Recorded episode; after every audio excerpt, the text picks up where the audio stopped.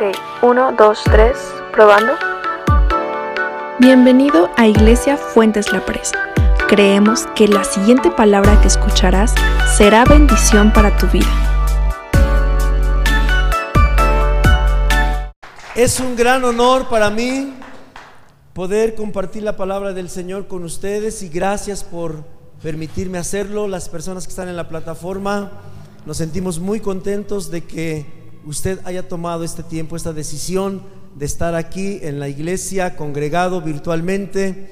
Sé que algún día, si usted no puede venir por razones de enfermedad o por razones X, las que sean, sé que algún día nos veremos aquí. Si no, si no nos conocemos, sé que nos vamos a conocer todos los que estamos aquí algún día.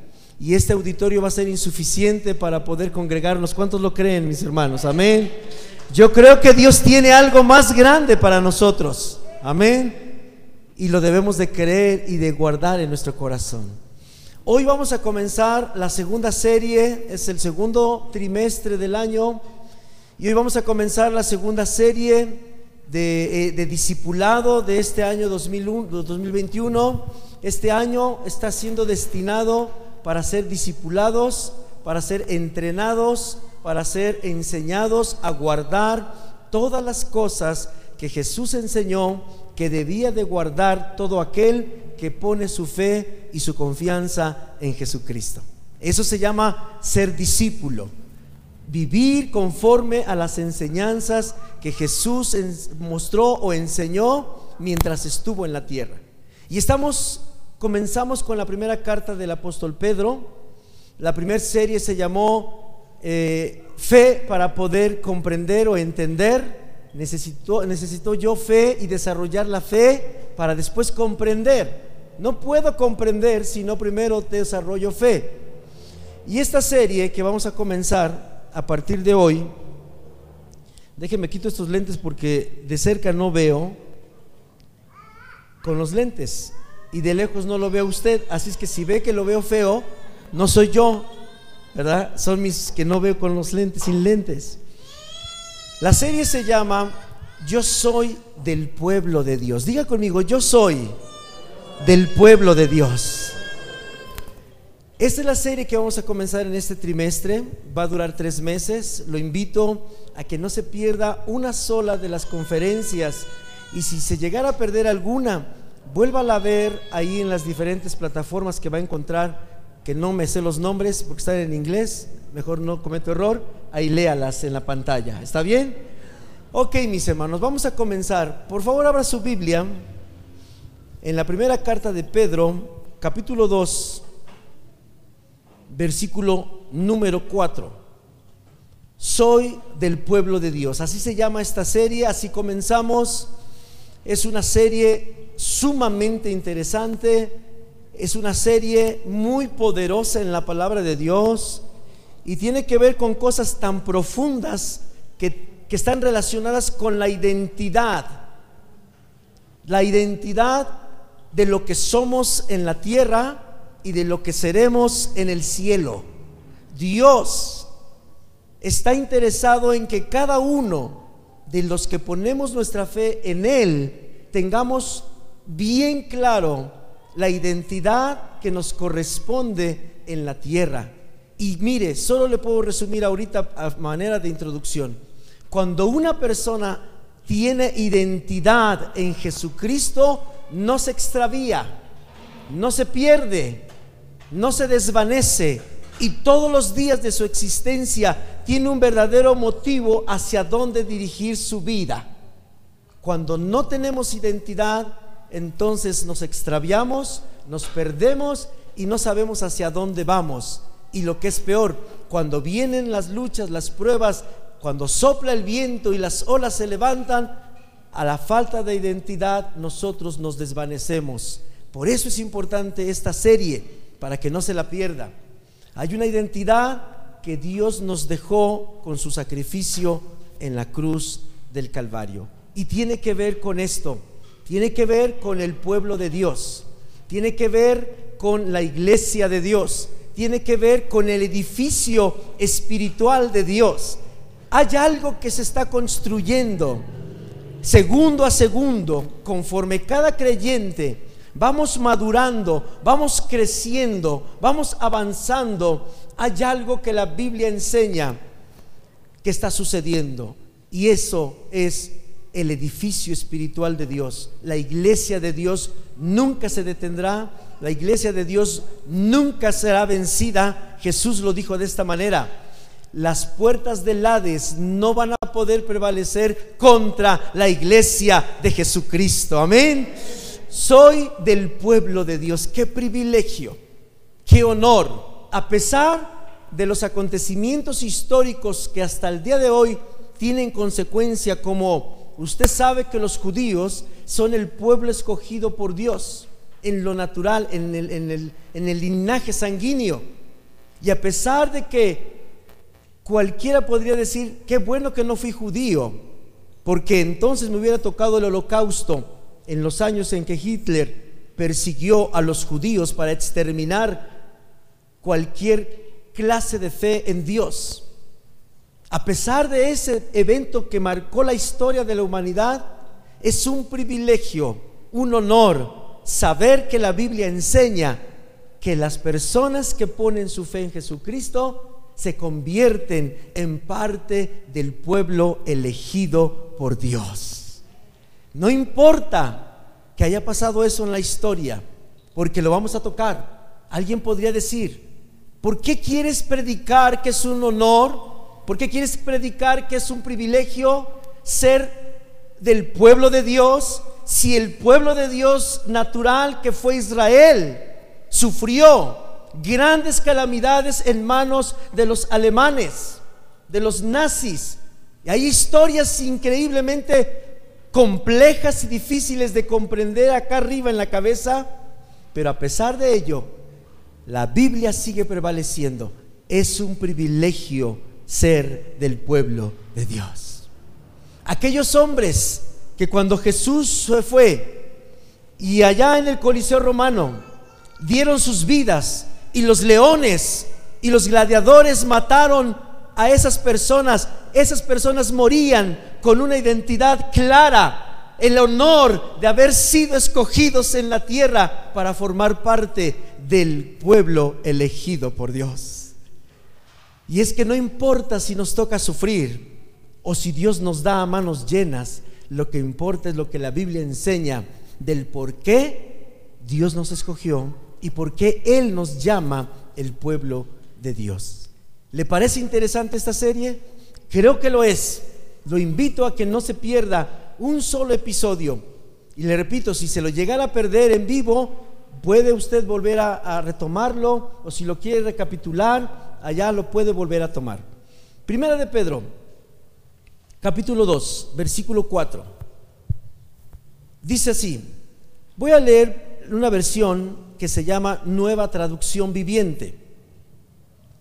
Y vamos a estar leyendo diversas versiones de la Biblia para poder profundizar y poder extraer los principios bíblicos que Dios necesita que aprendamos acerca de esta identidad tan importante.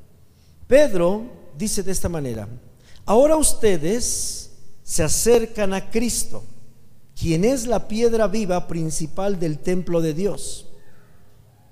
La gente lo rechazó, pero Dios lo eligió para darle gran honra. Y ustedes son las piedras vivas con las cuales Dios edifica su templo espiritual. Además, son sacerdotes santos. Por la mediación de Jesucristo, ustedes ofrecen sacrificios espirituales que agradan a Dios. Como dicen las escrituras, pongo en Jerusalén una piedra principal elegida para gran honra. Y todo, lo, todo el que confíe en Él jamás será deshonrado. Así es, ustedes, los que confían en Él, reconocen la honra que Dios le ha dado. Pero aquellos que lo rechazan, la piedra que los constructores rechazaron, ahora se ha convertido en la piedra principal. Además, Él es la piedra que hace tropezar a muchos es la roca que los hace caer. tropiezan porque no obedecen la palabra de Dios y por eso se enfrentan con el destino que les fue preparado. 9. Pero ustedes no son así, porque son un pueblo elegido. Diga conmigo, soy un pueblo elegido. Dígalo otra vez, soy un pueblo elegido. Quiero terminar hasta el versículo 10. Son sacerdotes del rey, una nación santa, posesión exclusiva de Dios. Por eso pueden mostrar a otros la bondad de Dios, pues Él los ha llamado a salir de la oscuridad y entrar en su luz maravillosa. Y para terminar este pasaje, el versículo número 10. Antes no tenían identidad como pueblo, ahora son pueblo de Dios. Antes no recibieron misericordia, ahora han recibido la misericordia de Dios. Amén. ¿Cuántas cosas hay aquí, mis hermanos? Mi cabeza se revoluciona como cuando pone usted la licuadora, Cuando pone usted hacer salsa y le pone ahí los chilitos y los tomates y el ajo y todo eso y, y empieza a revolucionar y, así está mi cabeza de tantas cosas que Dios tiene en su palabra para hablarnos, pero vamos a ir lo suficientemente con calma para poder dejar que la obra del Espíritu Santo por medio de su palabra quede impregnada acá dentro en nosotros. Porque no se trata de un mensaje de ánimo, un mensaje de échale ganas. No, es dejar que la palabra realmente penetre a lo profundo de nuestro corazón para lograr tener la identidad que ya Jesús ganó hace dos mil años para todo aquel que confiese con su boca y crea en su corazón. Amén. Regrésese conmigo, antes de pasar a otras citas, al primer versículo, al versículo 4. Hay algo importante. Esta serie de estudios se llama estudio expositivo. Eso significa que tomamos la escritura y vamos analizando versículo por versículo en todos sus matices y en todos sus principios que emanan de ese pasaje. Esto es muy enriquecedor, por eso es prolongado, pero es muy enriquecedor y uno adquiere de parte de Dios esta identidad que él necesita. El versículo 4. Antes, ahora ustedes se acercan a Cristo, quien es la piedra viva principal del templo de Dios. Ah, quiero hablarle un poquito de esta primera parte del versículo 4.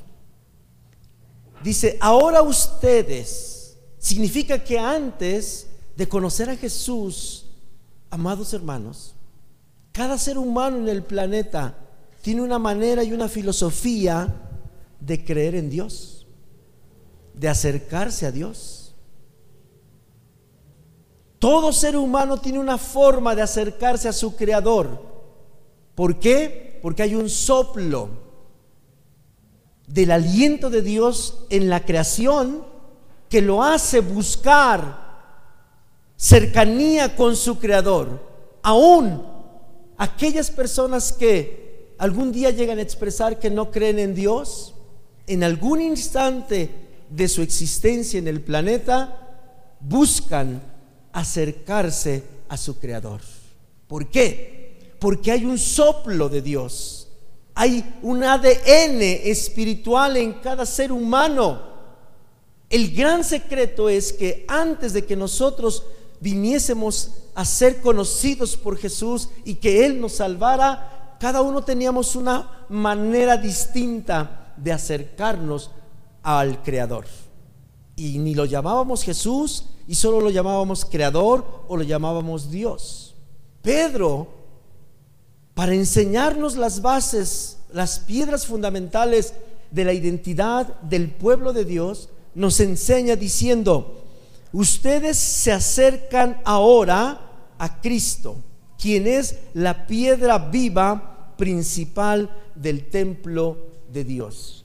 conceptos espirituales bien importantes. las piedras son un símbolo de fundamento. Usted sabe que hasta el día de hoy es no se puede sustituir levantar un gran edificio sin que haya cimentación. Y las cimentaciones sólidas que soportan edificios realmente grandes y poderosos tienen piedras como fundamentos. Tanto en lo natural, hablando de, de los cimientos, como de las razones por las cuales hay que levantar un edificio, construirlo y mantenerlo. Fundamentos. Eso significa, mis amados hermanos, que parte de lo que yo necesito comprender para tener la identidad de pueblo es que Dios necesita poner en nosotros los fundamentos correctos para poder considerar esta identidad. Hay un principio. Jesucristo es la piedra principal. Cuando se habla de la piedra principal, está diciendo que debemos tener cuidado porque hay otras piedras también. Es decir, hay otras maneras, otras filosofías, otros métodos, otras religiones. Y por eso hay confusión. Pero la Biblia categóricamente nos está diciendo, el pueblo que tiene la identidad con el creador de todo, el pueblo que Dios escoge, lo primero que hace Dios es poner en la persona el fundamento principal. ¿Quién es realmente Jesús para cada uno de nosotros? ¿Es el buen cuate que me perdona? ¿Es Chuchín mi amigo? Porque algunos lo hemos nombrado así. Chuchín es mi amigo, es mi cuate. Más cuando escuchamos decir, no, pues es que Jesús dijo un día, ya no te voy a llamar discípulo, ahora te voy a llamar amigo, ¿verdad? ¿Quién es realmente el fundamento de nuestra vida? ¿Sobre qué estamos construyendo nuestra vida? ¿Por qué vivimos diario? Dios comienza a través de Pedro diciéndonos, la forma de acercarse a Cristo no puede estar basada en mitologías, no puede estar basada en creencias personales, no puede estar basada en dogmas doctrinales predicados y enseñados desde un púlpito de una iglesia o un pastor determinado. Somos el pueblo de Dios. Eso significa que debemos ser personas que tengan un verdadero fundamento. Que cuando alguien nos pregunte, ¿Y tú por qué existes en la vida? Algunos le han, le han hecho la pregunta, ¿y tú por qué existes? ¿Tú sí sabes para qué existes en la vida? A mí me la han hecho muchas veces. Y antes de que yo dejara que Dios pusiera la piedra fundamental como fundamento en mi vida, tambaleamos. Más cuando tenemos los 13, 14 años, ¿verdad? Y algunos pues ya tenemos más de 50, seguimos tambaleando. ¿Para qué existo en la vida? Oye, sí es cierto, la verdad es que pues no sé para qué existo. No hay fundamento. No hay piedra angular. Jesús no ha sido revelado. Dios necesita que su iglesia, que el pueblo escogido, tengamos como el fundamento principal, porque de aquí hacia arriba se llama edificación. Dios no podrá nunca edificar, Dios no podrá nunca hacer crecer a un ser humano en la fe si no primero tiene el fundamento. Eso significa esto, para terminar y avanzar otro versículo. ¿Cuál es mi fundamento? Soy cristiano porque nací, como decimos en el argot cristiano, ¿verdad? Nací en cuna evangélica. Y algunos pastores dicen, enséñeme una cuna evangélica porque no, no, no conozco las cunas cristianas. Todas son de madera. ¿Por qué soy cristiano? ¿Cuál es el fundamento de mi vida, de mi fe? ¿Porque me lo heredaron mis papás? ¿Por qué? Y aquí es donde empieza lo verdaderamente profundo. Porque cuando comenzamos a cuestionarnos por qué puse mi fe y mi confianza en Jesucristo, es cuando las demás piedras comienzan a salirse. Lo que no es fundamental, lo que no es el fundamento. Y uno termina preguntándose, ¿de verdad cuál es la razón por la que yo soy cristiano? Porque tengo un compromiso social, tengo un compromiso con un cónyuge, con unos papás, tengo un compromiso porque soy una persona de, de bigote y yo dije que iba a ir y voy a ir. ¿Cuál es mi piedra? Pedro dice, la verdadera piedra fundamental sobre la cual va a crecer la identidad del pueblo se llama Jesucristo. ¿Cuánto conozco a Jesús? ¿Cuánto conozco a Jesús? Sé cómo piensa, sé cómo habla, sé cómo exige, sé cómo ama, sé qué es lo que le gusta y qué es lo que no le gusta. Un buen ejemplo somos los esposos. Los esposos, sobre todo los varones, somos tan distraídos que nunca nos damos cuenta ni siquiera cuál es el color favorito de nuestra esposa. La iglesia, la cual es el pueblo escogido, muchas veces ni siquiera conocemos lo que a Jesús le agrada. ¿Cómo, puedo agradar a Jesús? ¿Cómo puedo hacerlo sonreír? Hay varias historias. Jesús, en varios capítulos, cuando, antes de hacer un milagro de sanidad, eh, se expresó, por ejemplo, del hombre, eh, a ver si me ayudan alguno, de aquel hombre que fue con su enfermo, que no era su hijo ni su tío, era un sirviente y estaba paralítico y se presentó ante Jesús. ¿Alguien se acuerda cómo se llama ese hombre? El centurión. Jesús, este hombre, le sacó un, un algo a Jesús que dijo, wow, nunca había encontrado un hombre con una fe tan de esta manera. Ve a tu casa y como tú dijiste, así se haga. Y el siervo fue sanado. Mi hermano, esta es la piedra. Conozco a Jesús de tal forma que sé cómo llegarle para poder sorprenderlo y decir, Jesús, mira, quiero amarte. Yo sé que a ti te gusta el café con leche, cargado, ¿verdad? O sea, la mucha fe. Cuando pidas, pide con fe, no dudando, dice el apóstol Santiago. Ese es el lenguaje. Así es como la piedra principal. Antes ustedes se acercaban como ustedes creían, como los españoles en la época de la conquista en 1500 vinieron y nos dijeron que a Dios se le buscaba a través de grandes oraciones llamadas plegarias, etcétera, etcétera, etcétera, etcétera. Dice Pedro, antes ustedes se acercaban a Dios de una manera, pero ahora se acercan porque es la piedra principal de ustedes el fundamento. Necesitamos dejar que la piedra fundamental, que es Jesús, es decir, la base sobre la cual voy a construir mi fe, sobre la cual Dios me va a poder poner la identidad de pueblo, es Jesucristo. Algo similar a esto. Cuando alguien pide la ciudadanía de otro país, no siendo nacional de ese país, por lo menos lo obligan a conocer la historia de ese país al cual quiere ser ciudadano. Por lo menos tiene que conocer la historia de la independencia de ese país, porque si no, no le dan su tarjeta de residente o de, no, pues, ¿cómo quiere ser gringolandio si no sabes ni quiénes son los presidentes de Estados Unidos? Literal, ¿eh? Dios no va a poder poner el sentir de identidad de ser su pueblo si primero no desecho todas las demás piedras y me quedo con la piedra principal. Y esto es muy simple, aunque parece profundo, y es profundo, pero es simple. Jesús vino un día a la tierra, mis amados, y ya se había profetizado de él dos mil años atrás a través de los profetas a través de los salmos,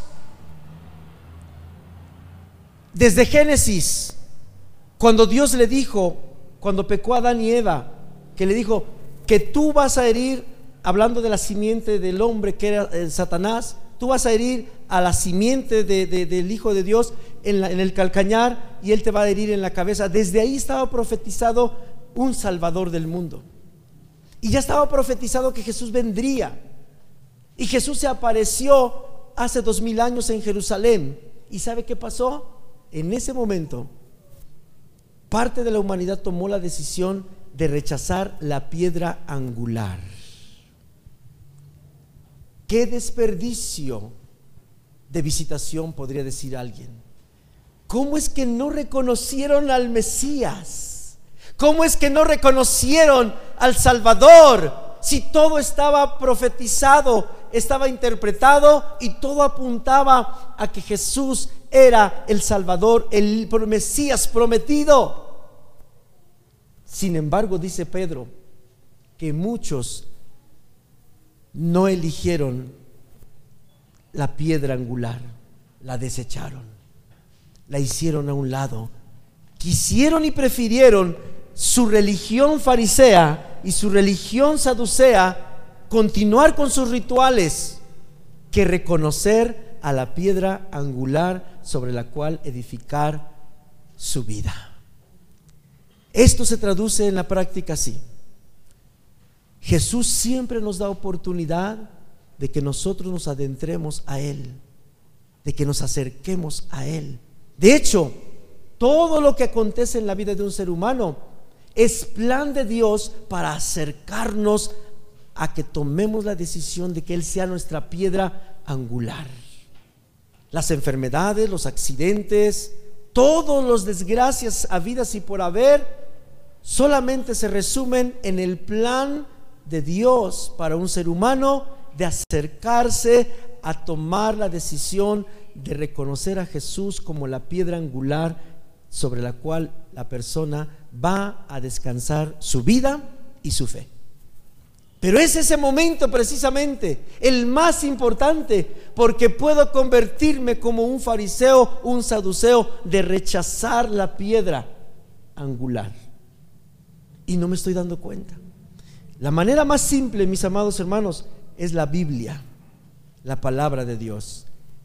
Si yo digo, yo no rechazo la piedra angular, la quiero, lo debo traducir, ¿cuánto leo la Biblia? Porque aquellos que querramos poner como la piedra angular y de ahí edificar, está relacionado directamente en cuanto yo conozco a Jesús. ¿Y dónde conozco a Jesús? no en los libros que escriben otros hombres. Es bueno, los libros cristianos que escriben otros hombres, está bien, pero el principal libro, el libro número uno que yo debo de conocer a profundidad es la Biblia. Que tanto conozco a Jesús por medio de la Biblia. En el libro de los Hechos se narra una historia. La historia dice que se empezó a predicar la, la palabra de Dios a los gentiles, a los que no eran judíos. Y un día llegaron Pablo y Bernabé a cierta, a cierta región y les preguntaron, ¿ya recibieron el Espíritu Santo? ¿Y saben qué dijeron ellos? Ni siquiera sabemos que existe el Espíritu Santo. Pero ellos después de escuchar eso recibieron al Espíritu, no rechazaron la piedra. Tal vez alguien diga, como aquel hombre e, e, etíope, eunuco, que iba camino rumbo en el desierto. Era, era un gobernador de la, de la región de, de Landace, no me acuerdo bien cómo se pronuncia la palabra. Y este hombre iba en su carruaje. Y Dios le dijo a Felipe, acércate a donde está este etíope, eunuco. Y él iba leyendo la escritura. Y Felipe le preguntó, ¿entiendes lo que lees? Y mire este hombre inteligente ¿Y cómo voy a entender si no hay quien me enseñe? Si no hay quien me predique. Y Felipe comenzó a hablar las escrituras desde los apóstoles y profetas, desde los, los profetas del Antiguo Testamento, hasta que llevó al eunuco a bautizarse en agua. Y llegaron a cierta región donde había agua y el eunuco dijo, ¿qué impide que yo pueda ser bautizado? Y fue bautizado y salvado. El etíope tenía otra cultura. tenía otras costumbres, tenía otras maneras de acercarse a Dios. Pero vea qué llevaba en sus manos. Llevaba la Biblia, llevaba la escritura y alguien le enseñó, mis amados. Ese alguien hoy no es un pastor, no es un evangelista, no son mis papás. Ese maestro que enseña la escritura y la revela es el Espíritu Santo. Yo me voy a cansar de predicar. Mis cuerdas vocales algún día dejarán de tener la fuerza y ya no voy a predicar. Pero el Espíritu Santo nunca dejará de predicarnos y Él nos hablará. Así es que busque, busque comunión con el Espíritu Santo, porque Él le va a revelar la palabra, Él le va a hablar la palabra, y entonces usted va a tener una piedra angular llamada Jesucristo. ¿Qué va a pasar cuando esto sea así? Dice el versículo. Nos vamos a acercar a Cristo, quien es la piedra viva principal del templo de Dios. Solo para concluir la idea en este punto, mis amados, hay más religiones en el mundo que marcas de productos en el mundo. Hay más religiones en el planeta que marcas comerciales de todos los productos que se comercializan en el planeta. Uno de repente no sabe qué comprarse, ¿verdad? Hay tantas marcas que uno no sabe qué comprarse. Las religiones hay más religiones en el planeta que marcas comerciales de productos. Imagínese. Y Dios, a través del apóstol Pedro, dice, tú debes acercarte bajo el fundamento, el único fundamento con el que puedes acercarte a Dios. ¿Cuál es? La piedra angular, Jesucristo. No podemos avanzar sin tener el fundamento. ¿Cuál es mi fundamento? ¿Qué tanto conozco a Jesús? ¿Qué tanto sé de lo que la Biblia enseña que Jesús es? ¿Y qué tanto de lo que está escrito y que ya leí realmente lo creo? Porque yo puedo ser un buen estudioso de este libro. Me lo puedo aprender tan de memoria porque tengo una memoria increíble y sé dónde está mejor que un cristiano. Pero lo creo. El apóstol dice que aún los demonios saben y conocen la escritura y tiemblan cuando oyen a Jesús, el nombre de Jesús, pero no creen en Jesús. Yo debo creer, aparte de leer, aparte de estudiar, aparte de tener mi Biblia y leerla todos los días, yo debo creer lo que está escrito de Jesús allí en la Biblia. Amén. ¿Usted se atrevería a ser una persona valiente de dejar que se vayan todas las piedras que no son las piedras principales? Hablo de costumbres, hablo de mitos, hablo de ideologías, hablo de, no, a mí me late que Jesús no es este. Tenemos que dejar todas esas piedras y concretarnos a una sola, la piedra principal, la piedra angular, Jesucristo mismo. Mire, Quiero terminar este punto y ya casi el mensaje. Hubo uno de los doce apóstoles que quedó escrita esta historia, Tomás, el incrédulo. Tomás no creyó cuando los amigos de él le dijeron, Tomás, ¿qué crees? Que Jesús resucitó tal como lo habían dicho las escrituras, porque estaba escrito que Jesús sufriera en la cruz, que muriera y que resucitara al tercer día. Eso estaba escrito, por eso fue que así sucedió. Pero cuando sucedió, nadie creyó. Tan solo el gobierno romano en aquel tiempo se encargó de difamar y decir, no es cierto, no resucitó. Sus discípulos vinieron y lo robaron porque les pagaron una lana a los soldados para que dijeran esa versión, la cual hasta el día de hoy sigue vigente. Así dice la escritura. Y los discípulos estaban entre sí, creo o no creo. Jesús lo había dicho, Jesús había citado las escrituras que tenía que suceder con él como estaba escrito miles de años atrás. Y llegó el momento, después de conocer lo que estaba escrito, después de haber escuchado, llegó el momento más glorioso. ¿Vas a creer o no vas a creer? Ahí es el punto donde uno toma la decisión de tomar la piedra angular o no en, la fe, en la creencia de lo que estoy estudiando y de lo que estoy leyendo. Llegó el momento donde Tomás, que no estaba cuando se apareció el Señor a los discípulos, Tomás conocía lo mismo, había leído lo mismo, había vivido lo mismo, pero no creyó. Y dijo, no, o sea, discúlpenme, pero no, eso es imposible. Nadie puede resucitar de los muertos. Y Tomás no creyó. Pero Dios, Jesús, que es tan misericordioso y no quería que Tomás fuera de afuera del pueblo, sino que fuera parte del pueblo y había sido llamado, le dio una oportunidad a la incredulidad de Tomás. Y un día que estaba con ellos, se apareció sin tocar la puerta. Primer milagro. sin tocar la puerta, Jesús se aparece dentro del mismo cuarto donde están todos. Yo con eso me hubiera derretido. ¿A poco no? Ya nada más con eso. Señor, ya nada más sáname de mi, acá mi páncreas y ya con eso creo. Un milagrito de esos, ¿qué te cuesta, Señor? Ya con eso, es suficiente. Pero Tomás, mire, no. Tomás todavía creía, dudaba en su corazón. Yo creo que veía a Jesús así como diciendo, Tú no eres Jesús. Tú no eres Jesús. ¿No dice la Biblia que vio Jesús en Tomás? Lo que sí dice es que había incredulidad a pesar de ese primer milagro. Y le dijo, a ver Tomasito, chulo, precioso. Yo creo que hasta así le hablaba a Jesús. ¿ah? A ver mi guapo Tomás, ven para acá.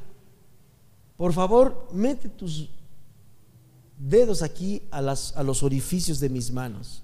Y mete tu mano acá, mira, porque para que quepa una mano es porque traía la llaga bien grandota. No era como cuando nos raspamos con un clavo, ¿no? Ahí, no. Era una, era una llaga de una lanza. Y le dice, a ver, ven, por favor, Tomás, acércate. Quiero que decidas que yo sea tu piedra angular. Quiero disipar toda duda, toda incredulidad. Híjole, yo no sé cómo se atrevió Tomás. Yo me hubiera derretido, pero ahí va Tomás. Vea la incredulidad hasta dónde nos lleva. Yo sé que usted está preguntándose como yo, oye, ¿y eso es pecado? Ahorita le voy a decir al final. Y llega Tomás, yo creo temeroso, ¿no? Así como que sí o no. Eso ya es invención mía porque la Biblia no dice. Pero yo estoy queriendo ser como Tomás, así como cauteloso, con cuidado, o tal vez Tomás en un orgullo.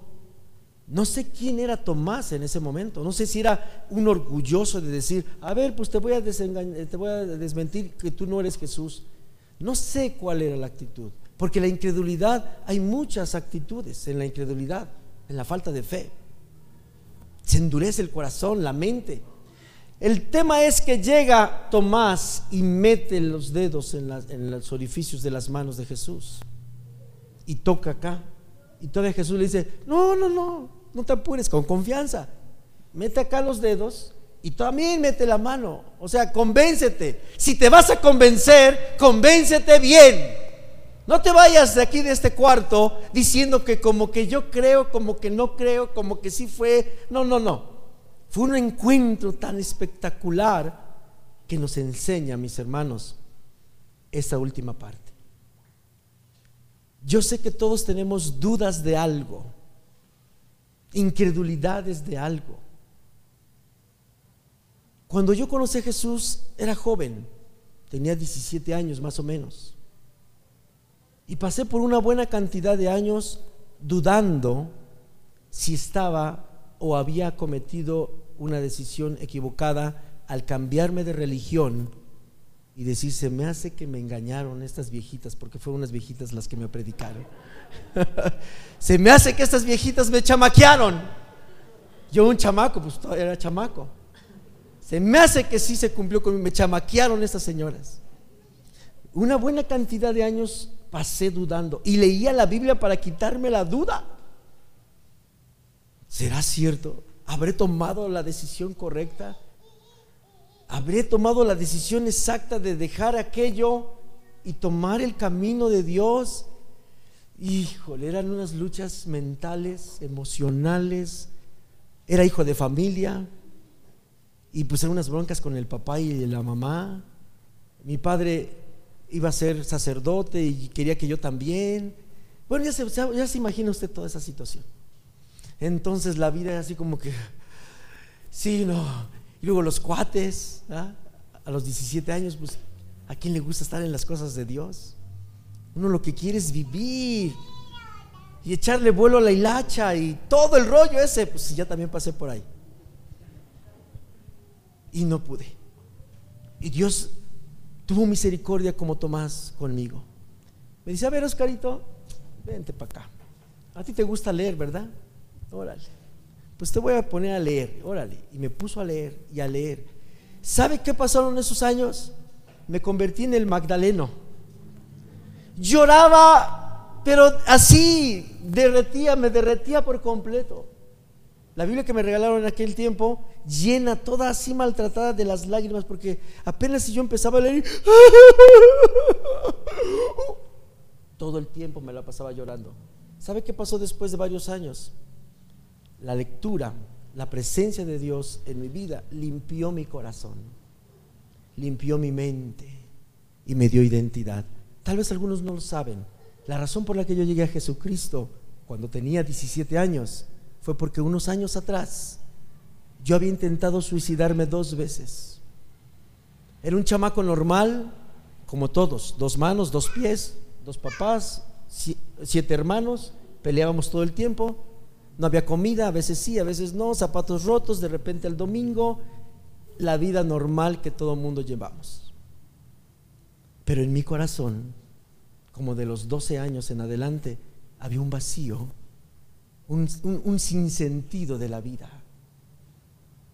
Yo veía que todo el mundo se divertía y Oscar no podía divertirse. Había un sentido sin sentido de la vida. Me intenté suicidar dos veces y esa fue la razón por la que Jesús me alcanzó.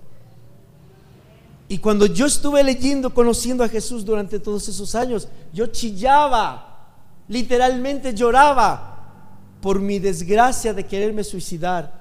Y gracias a Dios que no lo logré nunca. Y entonces Jesús vino a ser la piedra principal por la que yo vivo hasta el día de hoy. Una de las razones por las que no quería vivir era porque mi padre era un hombre que tomaba y se alcoholizaba y con pistola en mano era un infierno la casa. Pero después Jesús vino a darle sentido a mi vida. Vino a ser la piedra principal y desde entonces yo quiero que usted me lo tome a bien lo que le voy a decir. Desde entonces, desde el día en que yo entregué mi vida a Jesús, cuando tenía un poco menos de 17 años, hasta hoy, no dejo de leer su palabra todos los días. Porque es la piedra como la que yo estoy sustentado. Estoy convencido que si yo quito la piedra, mi vida se va al precipicio. Si yo un día decido quitar mi fe en la piedra que es Jesús, seguro me suicidio. Suicido, perdóneme. Se me lengua la traba. Por eso no la quito. La pregunta esta noche para terminar es, ¿sobre qué tiene usted fundada su vida, su fe? ¿Ya está convencido que es Jesús la piedra angular de su vida? Porque sobre esa base Dios va a comenzar a edificar. Ningún buen eh, propietario, dueño, negociante, empresario, invierte, usted invertiría 100 millones o mil millones de dólares en construir un edificio, un proyectazo gigante, pero que le digan, no hay fundamentos. ¿Usted se atrevería a invertir mil millones de dólares sobre eso? Nadie. Dios no podrá llamarnos a ser parte de su pueblo, que es la primer identidad, si no decidimos, primero, tomar la piedra angular. Tomás, después de la experiencia, ¿qué cree? Se rindió. Ya me imagino yo a Tomás, tal vez altivo, no sé cómo si estaban sentados, y sentados le metió la mano a los dedos y acá, o levantados de pie, no lo sé. Lo único que sí puedo ver en mi corazón es que Tomás, después de la oportunidad que Jesús le dio para que se retirara la incredulidad y la duda, seguro es que Tomás cayó de rodillas delante de Jesús para confesarlo y creer y ponerlo como la piedra principal de su fe. Los fariseos todos lo rechazaron, no honraron a Jesús como Dios y Salvador, pero los que lo hicieron, Juan 1.12, a lo suyo vino y los suyos no lo recibieron pero los que lo recibieron les dio potestad, poder de ser hechos hijos de Dios. Hijo de Dios equivale al pueblo de Dios, equivale al edificio espiritual de Dios, al templo espiritual de Dios. Hoy usted tiene delante de sí una gran decisión que puede cambiar el rumbo absoluto de su destino en la eternidad y de su permanencia aquí en la tierra. Y me gustaría que usted tomara la decisión, aunque sé que puede decir, yo ya la tomé. Si ya tomó la decisión de que Jesús sea la piedra angular de su fe, de su vida, y no se va a mover de ahí, lo felicito. Porque lo que sigue es eh, sobre edificar en ese fundamento. Pero si alguno todavía está como yo cuando tenía 17 años, entre que sí y no, entre azul y buenas noches, entre que los domingos sí, pero de lunes a viernes tal vez no. Cada uno sabemos nuestra condición. Pedro nos insta y nos dice, ustedes que ahora se acercan a Cristo, Él es su piedra viva y es la principal del templo de Dios. La gente lo rechazó, pero Dios lo eligió para darle gran honra. Mis amados, quiero terminar. Si alguno literalmente, tanto de los que estamos en el auditorio como los que están en la plataforma, nunca ha declarado con su boca textualmente y ha dicho, yo te recibo como mi Salvador y me arrepiento de mis pecados, es necesario que lo haga. Y si alguno lo hizo alguna vez, pero sabe en lo profundo de su corazón que no lo creyó, que lo repitió solamente porque había presión social, porque estaba el suegro, la suegra, la nuera, eh, quien sea, y solamente fue una expresión natural y no pasó nada en su espíritu, es necesario que declare a Jesús como su Salvador y dejar que Dios le dé la oportunidad de creer lo que está declarando. Así se comienza con la elección de la piedra angular. Gracias por haber escuchado este mensaje. Comparte con alguien a quien quieras bendecir con esta palabra.